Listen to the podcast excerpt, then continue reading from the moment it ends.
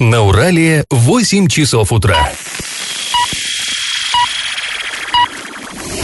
В эфире немного аналитическая, немного юмористическая и слегка музыкальная передача «Заварники» на радио «Шансон Орск». Для лиц старше 12 лет. Доброе утро, друзья. Всем привет. Вы слушаете радио «Шансон Орск». В эфире программа «Заварники». И ближайший час вы проведете с нами ее ведущими Кристиной Комлевой и Павлом Лещенко. Сегодня мы вам расскажем о том, почему в нескольких районах Орска на прошлой неделе исчезла вода. Ну, точнее, даже не мы расскажем. Кто мы такие? Расскажет вам глава Орска. Вот он вчера перед депутатами объяснялся, почему же воды не стало, а мы э, послушали, записали, и теперь вам включим, и вы тоже послушаете. Еще мы вам расскажем о том, что же происходит в Оренбурге. Там, по слухам, полиция производила обыски в доме главы. Не Арапова, нет-нет, уже Ильиных, ну, такое дежавю. Помимо этого мы затронем много разных интересных новостей, но новости будут чуть позже сейчас по традиции старости. Пашины старости. И продолжаем мы тему, которую начали позавчера. Помните, я вам рассказывал про историю поселка Примыкания. Вот э, смотришь архивные документы, всплывает какое-то название, а ты его не знаешь, потому что сейчас его нет на карте города Орска, нет таких улиц, таких там площадей и, и так далее, и так далее, и так далее. Э, исчезли с городской карты, потому что исчезли эти самые э, поселки, вот, вот целые поселки исчезали. И вот про Примыкание мы с вами поговорили, теперь другой поселок, более известный, гораздо более крупный, зеленый, но его тоже нет. Вот сейчас проезжаешь мимо а, места, где были жилые дома, где целые улицы были, а там а, чисто поле. Только, знаете, со спутниковой карты, если посмотреть м, сверху на вот, спутниковые снимки вот эти, да, а, а, смотришь, а там видно вот эти вот остатки, вот эти линии, как улицы пролегали, остатки фундаментов и так далее. Я сейчас говорю о поселке Октябрьском. Его, в отличие от поселка Примыкания, про который, мало, про который мало кто слышал, а про Октябрьский, я думаю, э, большинство большинство наших слушателей знают, помнят. В ноябре 1988 года, вот нашел я такой архивный документ, председатель горосполкома Борис Лигаев обязал директоров двух предприятий, Южуралникеля и Орскнефтеоргсинтеза, срочно в течение одного месяца переселить из а, Октябрьского, вот из этого поселка, жителей 13 домов. Э, зачитаю вам фрагмент этого документа. По заключению Орской СЭС, ну, санэпидемстанции, и пожарного надзора в отдельных домах поселка Октябрьский из-за высокого содержания углеводородов, наличия в подвальных помещениях нефтепродуктов и большой концентрации газов в воздухе стало невозможным проживание жильцов. Это вот э, цитата из официального документа 1988 года. Что же это такое? Давайте разбираться вообще, что, что происходило. Вот этот поселок Октябрьский, он был основан в конце 30-х, ну, как, как и многие, большинство поселков поселков а, нашего города. Расположался, э, расположился между двумя крупными стройками. Чкаловского завода, нефтеперерабатывающего, и э, никелькомбината. Вот если сейчас мы едем из э, поселка Победа туда, в сторону Майки, да, проезжаем вот Чкаловский завод и направо свернем к никелю, вот там и располагался этот самый поселок Октябрьский. Никакого плана вообще этого поселка изначально не существовало, но не заморачивались тогда этим, просто пригнали рабочих, ну как пригнали, где-то завербовали, где-то там наняли, привлекли, позвали, приехали люди строить Чкаловский завод, и вот просто в землице вырыли, да, там ямы, какие-то котлованчики, там землянки сделали, какие-то саманные домишки, и э, вот стали жить там, чтобы рядом ходить на работу. Все это, конечно, время временно казалось, поэтому никто и планами никаким не заморачивался. Более того, были юрты. Поселок этот еще в народе называли казахским, потому что многие были, ну тогда еще, а, многие, многие казахи были коч, кочевыми, то есть вели кочевой образ жизни, и вот они прикочевали в город Орск, подрядились работать на стройках здешних, поставили юрты просто в чистом поле, и вот там вот этот поселочек казахский был. Потом, да, постепенно глинобитные домишки, там шлакозасыпные и так далее, и так далее, и так далее. В основном жили в этом поселке такие, знаете, а, работяги. То есть не был он престижным никогда, понятно, потому что никакой инфраструктуры толком не было, не было ни нормальных дорог, ничего. Жили, но от бедности бедности, в общем-то. В основном а, засыпные были дома, вот когда, знаете, доска с одной стороны, доска с другой, э, внутрь залу, землю, там шлак засыпают, и вот как бы вроде и тепло, и более-менее а, нормально. То есть такой бедненький поселочек, конечно, был. А потом а, к 70-м годам там грянула экологическая катастрофа. Люди пили воду, ну, понятно, там, там, там родничок, Э, был. И вот в этом роднике вдруг вода стала с масляной пленкой. Потом вдруг стало в воздухе пахнуть очень сильно. Потом а, оказалось, что люди выкапывают погреб, а в этом погребе скапливается а, жижа какая-то черная, то есть, ну, вот что-то, какие-то продукты нефтепереработки. Потому что рядом расположенный завод, ну, мы понимаем, да, вот нефтеперерабатывающий, там где-то подтекало из хранилищ что-то, и все это, почва настолько насытилась вот этими вот отходами, что они стали проникать вот в жилище людей, и помимо того, что дышать нечем, помимо того, что вода испорчена, еще и опасно это было. И был даже случай, когда человек там э, спустился в погреб с керосинкой, а там вот этот вот газ скопился и рвануло. И была большая, в общем-то, буча, тут очень много э, скандал был. И, в общем, в конце концов, наши городские власти решили этот поселок расселить. И уже к началу 90-х от поселка Октябрьского, хотя был довольно большой поселок, не осталось ничего абсолютно. И вот сейчас, если вы посмотрите, повторюсь, на спутниковую карту, вы увидите очертания этого поселка. Сейчас там просто, э, просто голая степь. Ну, э, теперь я вам предлагаю поучаствовать в нашем традиционном конкурсе, и он, как обычно, будет в тему. А раньше в нашем городе был еще один поселок, Заречный. Он сейчас существует, но называется иначе. Скажите, как именно? Вариант номер один – Первомайский. Вариант номер два – Крыловка. И третий вариант ответа – Джанаталап.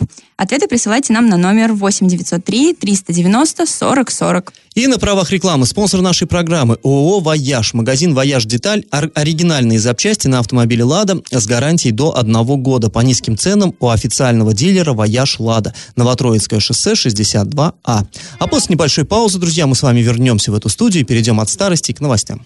Галопом по Азиям Европам! 100 миллионов рублей из регионального бюджета будет потрачено на строительство площадок ГТО и футбольных полей в Оренбургской области. Об этом заявил губернатор Денис Паслер во время рабочей встречи с министром спорта Сергеем Солминым. Семь территорий получат новые поля для игры в футбол. В этом списке есть областной центр, Орск, Оренбургский и Первомайский, Тюльганский районы. И министр спорта пояснил, что речь идет именно о мини-полях с дополнительным ограждением и освещением, чтобы там можно было играть по вечерам. Ну, хорошая новость, безусловно. А, вот еще новости из поселка Южный Урал, где мы, как говорили уже, э, экологическая катастрофа происходит сейчас. До 2 июня иловые поля, от которых вот идет этот запах, который людей возмущает, будут почищены, а до 14 июня вокруг них построят 4-метровый забор. Об этом заявили гендиректор Росводоканала Оренбург Дмитрий Масловский и министр природы Оренбургской области Александр Самбурский. Ну, мы уже рассказываем в прошлом выпуске Заварников, да, что там происходит. А, и, кстати говоря, выяснилось, что двое детей были госпитализированы в больницу. Их родители говорили, что они надышались, и это отравление, но в Минздраве сказали, что какие-то другие причины, ничего похожего на отравление сероводородом там нет. Ну уж верить или не верить Минздраву, конечно, сам решает каждый. Состав хоккейного клуба «Южный Урал» пополнили два защитника – Илья Давыдов и Алексей Гришин. Илья Давыдов 89 -го года рождения. В прошлом сезоне он выступал за хоккейный клуб «Ростов», а ранее был игроком «Адмирала», это хоккейная континентальная лига, а потом «Химика», «Центгоу». Алексей Гришин, 88 -го года рождения, он в прошлом сезоне выступал за хоккейный клуб клуб «Химик». А ранее был игроком «Тароса», «СКА» и «Витязя». После небольшой паузы, друзья, мы с вами вернемся в эту студию и выслушаем главу Орска, который расскажет нам, почему же Орск остался без воды. Я в теме. Ну а мы снова поговорим сейчас об обезвоживании Орском. А в, на прошлой неделе возникла эта проблема во многих районах города, да чуть ли ну в большинстве, наверное, даже районов, в том числе вот в центральных, а, исчезла вода, по крайней мере вот на у жителей верхних этажей, то есть напор в сети упал прям катастрофически, и э, народ стал возмущаться, ну естественно на самом деле. А, сейчас вроде бы ситуация более-менее выправилась, хотя вроде как с мест поступают сигналы, что в отдельных поселках проблема сохранилась. И, кстати, вот э, если у вас там что-то такое есть, вы можете нам писать и звонить, это я вам, как всегда, напоминаю. Так вот, но даже если в целом по городу ситуация выправилась, то не худо бы разобраться, а что это вообще было, чтобы понимать, а не может ли это еще и повториться снова. И вот вчера у нас э, в Орске было заседание нашего городского совета, и депутаты в самом начале заседания, один из, депутат, один из депутатов, Светлана Наследова это была, а, она встала и сказала, что а, можем ли мы включить в повестку вопрос вот а, об этом этом инциденте. И глава города Василий Казупец, он присутствовал на заседании горсовета, ну, в общем-то, это обычно и бывает, он сказал, да, хорошо, я перед депутатским корпусом готов э, по этой теме отчитаться. И, э, ну, мы там были тоже на этом заседании горсовета, тоже вот э, как мы всегда и делаем, и записывали это заседание, и вот этот вот э, фрагмент объяснения главы, он тоже попал на нашу диктофонную запись, и сейчас мы предлагаем вам эту запись послушать. каждый год, период летнего повышенного разбора, была эта проблема.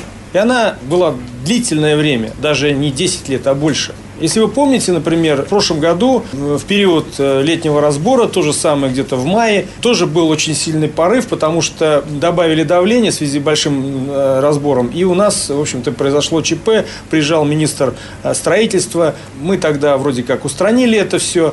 Но, к сожалению, конечно же, ситуация повторилась. И на сегодняшний день вот эта ситуация подтолкнула к тому, чтобы принять экстренные меры и продолжать уже движение по намеченному плану. Как только появился этот разбор, естественно, мы стали думать, каким образом и что, что нужно сделать, изменить. И Учкин лично выезжал на водозабор и лично проверял работу скважин. У нас всего на водозаборе 84 скважины, и выяснилось, что из 84 скважин работает всего лишь 51. То есть у нас сразу прыгнул разбор, и, естественно, этих э, мощностей нам не хватало никогда. И никто, э, все э, как бы разводили руками, и никак не решался вопрос, потому что у водоканала, у Орск водоканала не хватало денег для того, чтобы все-таки как-то ситуацию изменить. Значит, и приняты экстренные меры. Значит, Росводоканал, ООО РВК Орск закупил на сегодняшний день 32 насоса и уже на сегодняшний день установил 9. Работали ночами, а сейчас э, подошли еще 15 э, насосов, сейчас э, скажу, 17 насосов. И до субботы мы должны установить все эти насосы на скважины. Понятно, что 100% ситуацию это не изменит. Имеется в виду те проблемы, которые есть, они остаются, и все эти решения этих проблем, они заложены в инвестиционную программу. Да, ну давайте сейчас я э, маленькая такая ремарочка. Он говорил, Учкин лично ездил, Учкин лично разбирался. И речь идет об Артеме Учкине. Это заместитель главы города по муниципальному хозяйству. То есть, короче говоря, наш главный городской коммунальщик. То есть, вот он съездил, разобрался, обнаружил э, проблем целый ворох. Ну, действительно серьезная проблема. Если из 80 там только 50 работали скважин, конечно, было бы странно, если бы у нас все в порядке было с водой. В общем, э, сейчас мы снова с вами прервемся на небольшой небольшую паузу, потом вернемся в эту студию и продолжим обсуждение вот этого всего. И если есть вам что сказать по этому поводу, вы можете написать сообщение на номер 8 903 390 40 40, а можете просто позвонить нам после музыкальной паузы, пообщаемся с вами в прямом эфире. Телефон прямого эфира 34 11 20. Я в теме. А, ну и давайте мы с вами обсудим а, вот это выступление главы города Василия Казупицы, которое мы выслушали до паузы. А, то есть вот он сказал, что уже как минимум 10 лет вот эта ситуация у нас с водой сохранялась, что проблема есть, что когда в, что и раньше было, да, были у нас и порывы, то есть, ну, понятно, что повышается водоразбор, то есть жарко становится, люди больше там, ну, им нужно мыться, они больше пьют воды, в конце концов. Ну и плюс ко всему еще, как нам всегда говорят, садоводы поливают свои приусадебные участки. Ну, может быть, это и так. И я, откровенно говоря, не думаю, что это прям вот, вот такое что-то серьезное какая-то... Э, ну, допустим, ладно, бог с ним. Так вот, вот водоразбор действительно увеличивается. Это факт. И, соответственно, когда в прошлом году чуть поддавили давлением, да, то есть увеличили давление, чтобы всем воды хватало, а, лопнул гнилой водовод, а он у нас, увы, э, гнилой чуть более чем полностью, то есть он старый уже совсем совсем изношенный. И вот была авария. То есть ну, вот это вот постоянно происходит. И в, в этом году, уже когда э, ста, э, то тоже стало не хватать воды, попытались увеличить давление, оно не больно-то увеличивалось. Поехал туда вот э, заместитель главы на водозаборку Макский и обнаружил, что из 80 с лишним скважин э, функционирует только 50 с лишним. Причем вот это не вошло э, в выступление главы, ну, то есть вот в тот фрагмент, который мы вам включили, потому что он довольно долго говорил, мы пытались самое важное выбрать оттуда. Так вот, еще глава сказал, что даже вот эти 50 э, скважин, которые все-таки работали, 51, по идее, если бы там насосы работали на полную мощность со, э, согласно техническим своим параметрам, ну, то есть там, да, есть, да, вот максимальный предел, сколько производительность этого насоса. Если бы они работали нормально, то и, в принципе, этих 50 хватило бы. Было бы нормально. Но они и э, очевидно, что они не вытягивают. То есть они уже все-таки не новые, там уже поизносились э, механизмы, крыльчатка это там, да, там и так далее, и так далее, и так далее. То есть они тоже не могут полноценно работать, и в итоге просто-напросто вот воды не хватало. И вот э, Орск, извините, не Орск, Орск водоканал это наше бывшее э, предприятие. Как раз Орск водоканал ничего не делал э, в этом отношении, по словам главы, то есть ну, у него денег на это не было. А Росводоканал Орск, он вот РВК Орск, он значит, купил новые насосы, и вроде как сейчас ситуация э, стабилизировалась. Ну, что вот, э, как по мне, что можно здесь сказать? Ну, во-первых, конечно, хорошо, что она стабилизировалась. Хорошо, что, наконец, вот 10 лет было плохо, и, и как глава, глава выразился, все разводили руками. Ну, у нас любят разводить руками в любой непонятной ситуации. Не знаю, что случилось. Разобрались, что случилось. Разобрались. Насосы плохие, насосы работают не все, а которые работают, те работают э, не очень хорошо. Поменяли, все здорово. Но, как мне кажется, здесь все-таки, вот я не удержусь, я шпильку такую пущу. Ну, глядите, э, сколько лет мы говорили, там точно все нормально с оборудованием. Нам говорили, да, да, да, это садоводы. Это с садоводами не в порядке, а с оборудованием все великолепно. Мы, мы журналисты, да, вот, которые, мы, мы же всегда ловим хайп, как нас обвиняют. Мы хайп ловим, мы выдумываем, высасываем из пальца новости. И мы говорили, да что воды-то нет. Ну, если у вас садоводы, а, а Орск водоканал, там все в порядке, ну, да, Орск водоканал отличная организация, не клевещите на нее, говорили нам. А теперь, вот, понимаете, сунулись, да, Орск водоканала уже нету, все, уже можно его ругать. Это раньше нельзя было, это раньше мы ловили хайп. А теперь можно уже, все, его, теперь уже у нас новый, вот, да, уже Росводоканал.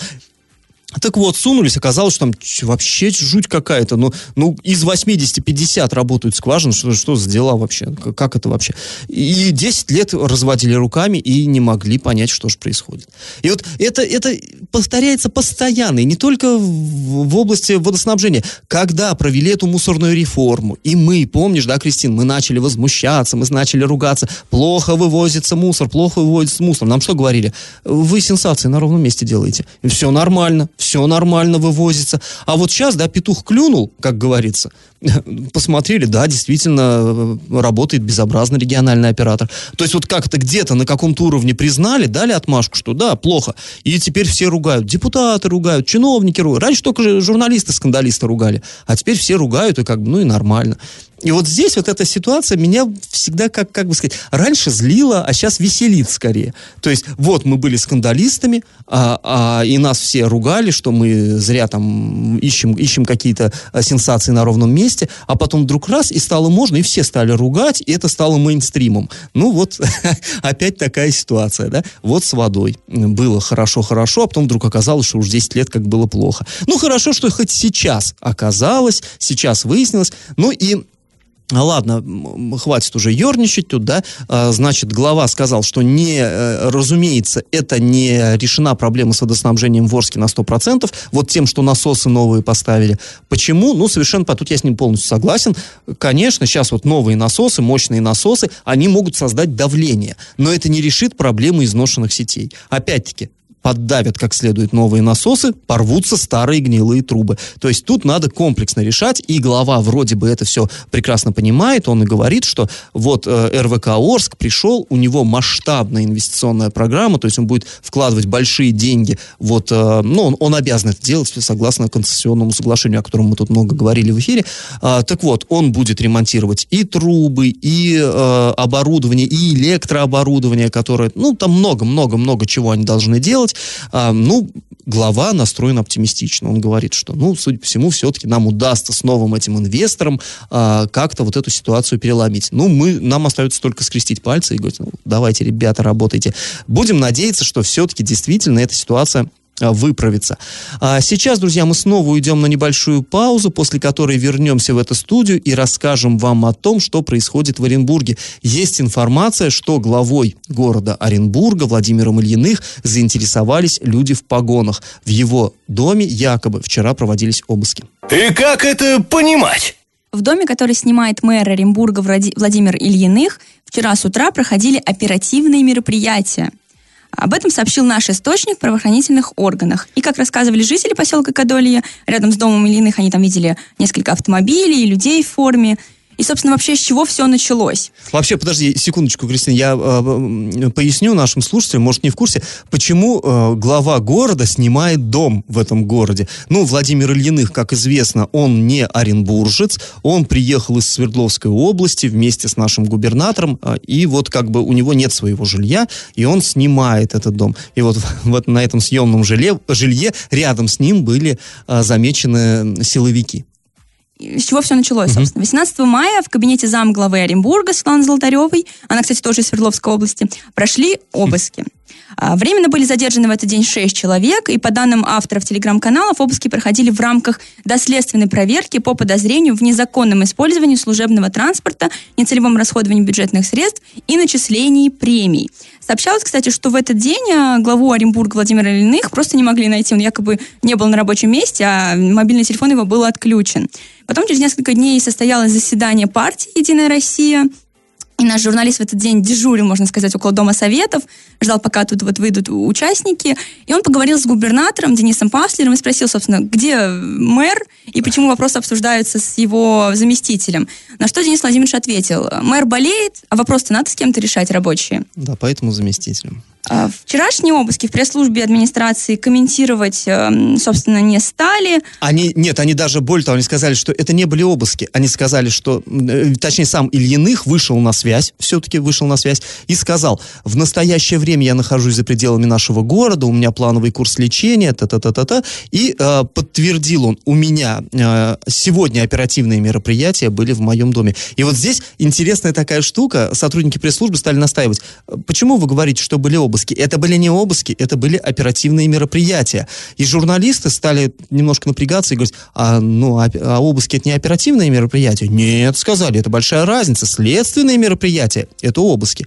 А оперативные – это вообще другое. Короче, непонятно, что там, ну, обыски, не обыски. В общем, э, мэр э, Ильиных, он э, подтвердил, что силовики в дом, который он снимает, приезжали и чего-то там искали. Но это не были обыски, это было совсем другое. Были оперативные спортивные мероприятия. Вот, а... что, вот что сказала нам вчера Полина Попова, это начальник пресс-службы администрации. Цитата. В администрации города Оренбурга не поступала официальная информация о мероприятиях, проводимых сотрудниками правоохранительных органов в администрации и за ее пределами, в том числе у сотрудников. Комментировать действия правоохранительных органов администрации города не вправе. Глава города сейчас находится на лечении не в регионе. Все заместители главы города в данный момент исполняют свои обязанности. Ну и при этом в пресс-службе добавили, что администрация э, работает в штатном режиме. Ну да, и сам Ильиных э, заявил, никаких обвинений, требований или претензий ко мне или кому-то из сотрудников администрации не предъявлено. Вот мне вот эти э, чисто юридические формулировки всегда как-то удивляют. То есть приехали, приехала какая-то, да, толпа э, полицейских там или сотрудников следкома, и, ну, никаких претензий нет. Ну, просто пройдем, посмотрим, что тут у вас как. Ну, интересно, да, экскурсия. Ну, в общем, это уже, конечно, такая чисто юридическая софистика здесь, а, но на самом деле ситуация очень интересная складывается, и такое дежавю. Как, помнишь, Кристин, когда в свое время министра образования Лабузова Лабузова, тоже, да. да, тоже там проводились а, оперативные мероприятия, чуть не сказал слово обыски запрещенное, вот, когда проводились у него дом, там находили какое-то антикварное оружие, там какой-то жуть вообще, и э, тогда тоже никто не мог понять, где он, куда он делся, и пытались там дозвониться в, э, в его подчиненным, его секретарю, и говорили, да все нормально, нет, к нам никаких претензий, там все, в общем-то, в порядке, все штатно, а где он, да, не знаю, пропал куда-то. Вот сейчас что-то подобное тоже происходит. А после небольшой паузы мы вернемся в эту студию и расскажем очередную новость дна. Новость дна. И очередная удивительная криминальная новость, на этот раз из города Оренбурга. 19 мая в полицию поступило сообщение по факту нападения на офис микрозаймов на проспекте Гагарина. А, ну вот сотрудники этого центра, значит, финан... микрофинанси... или как, ну, понимаете, да, в общем, там э, вот эти краткосрочные кредиты под зверские проценты выдают. В общем, они пожаловались, что ворвался какой-то мужчина, угрожая предметом, похожим на нож. Ну, на самом деле, как бы понятно, что это это был нож, но вот юридически нельзя сказать, что это нож, это же еще в суде не доказано, а предмет похож на нож. В общем, угрожая, похитил у них денежные средства в сумме 44 тысячи 100 рублей. 19 мая это было. Вы скажете, ну и что такое? Ну, ну и бывает, да, это часто бывает такое. Да, бывает часто. Но вот с этим офисом конкретно это происходило гораздо чаще, чем э, как бы им бы хотелось сотрудникам. Ровно через два дня э, снова врывается мужчина, снова вы угадали, с предметом, похожим на нож. И похищает у них 24 100 рублей. И опять скрывается. И, а вот, вот теперь, бабам, это один и тот же мужчина. В общем, в итоге полицейские находят этого товарища. Это 34-летний житель города Оренбурга. То есть, вот мужик натурально как на работу ходил грабить один и тот же. А 100 рублей он всегда в придачу брал? Не знаю, сперва 44 100, потом 24 100. Ну, то есть, если бы еще раз напал, третий раз он позволил, наверное, было просто 400. То есть я пытаюсь какую-то закономерность тут просчитать математически. Не знаю. В общем, э, хихоньки-то хахоньки, конечно, но э, вот ему вменяется теперь часть вторая статьи «Разбой», и там до 10 лет лишения свободы, статья серьезная, все очень серьезно. Ну, как бы вот э, у меня, знаешь, Кристина, такое воспоминание, как-то уже лет 10 назад у нас в городе Орске было не такое как бы серьезное преступление, но очень смешное, когда сотрудники пирожкового цеха вызвали а, полицию, или тогда еще милиция была, я уж не помню. В общем, вызвали, к ним ворвал, они ночью лепили вот эти пирожки староградские, mm-hmm. и туда ворвался мужик какой-то пьяненький, а, схватил с пылу с жару горячий пирожок и его как бы в рот засунул и убежал. И они как бы обалдели от таких делов и вызвали милицию. А милиция приехала, но его не нашла. Ну, что там, пирожок, пирожок, ладно, и это. Но только уехала милиция, и он снова ворвался взял еще один пирожок, и тогда все... А и его вот тут уже поймали, в общем, вот с этим недоеденным пирожком взяли, потому что не успел наряд далеко уехать, и тогда даже милиционеры смеялись, что не наелся, что ли, одним что-то вернулся-то. Ну, вот здесь вот товарищ возвращался все-таки с достаточно крупными деньгами. Ну, ладно, в общем, теперь вот э, э, не та, все, все закончилось совсем не смешно, ему грозит достаточно серьезный срок. А сейчас мы снова уйдем на небольшую паузу, потом вернемся в эфир, чтобы подвести итоги нашего исторического конкурса. Раздача лещей. Ну, а у нас уже и час почти пролетел, как миг хорошей этой компании. А, давайте подводить итоги нашего конкурса исторического. В начале программы Кристина вас спрашивала, как сейчас называется бывший поселок Заречный. Ну и, кстати, у нас очень много правильных вариантов, потому что люди еще помнят это, и даже в народе до сих пор его так называют. Конечно, это поселок Джанталап. Там в 50-х годах э, был сформирован совхоз Заречный. Это было подсобное хозяйство, кажется, мясокомбината. Там выращивали овощи для, вот, ну, для нужд сотрудников, для коллектива. А, вот. И а, был вот этот вот самый совхоз Заречный, там даже был какой-то а, консервный цех, который овощные консервы производил. И а, потом стали так называть весь поселок. Джанталап его вот в обиходе называли Заречный, а со временем к нему вернулось историческое название Джанталап. В переводе с казахского языка это означает светлое направление. Но вот, повторюсь, э, по старой памяти до сих пор многие называют э, поселок Джанталап Заречным. В общем, правильный ответ сегодня три. А победителем сегодня становится Алена. Ее номер телефона заканчивается на 8757. Да, и она получит денежку на баланс мобильного телефона. И на правах рекламы спонсор нашей программы ООО «Вояж». Магазин «Вояж Деталь» — это оригинальные запчасти на автомобиле «Лада» с гарантией до одного года по низким ценам у официального дилера «Вояж Лада». Новотроицкое шоссе 62А. Ну, а мы с вами на этом прощаемся. Снова встретимся уже в понедельник. Пока. До свидания.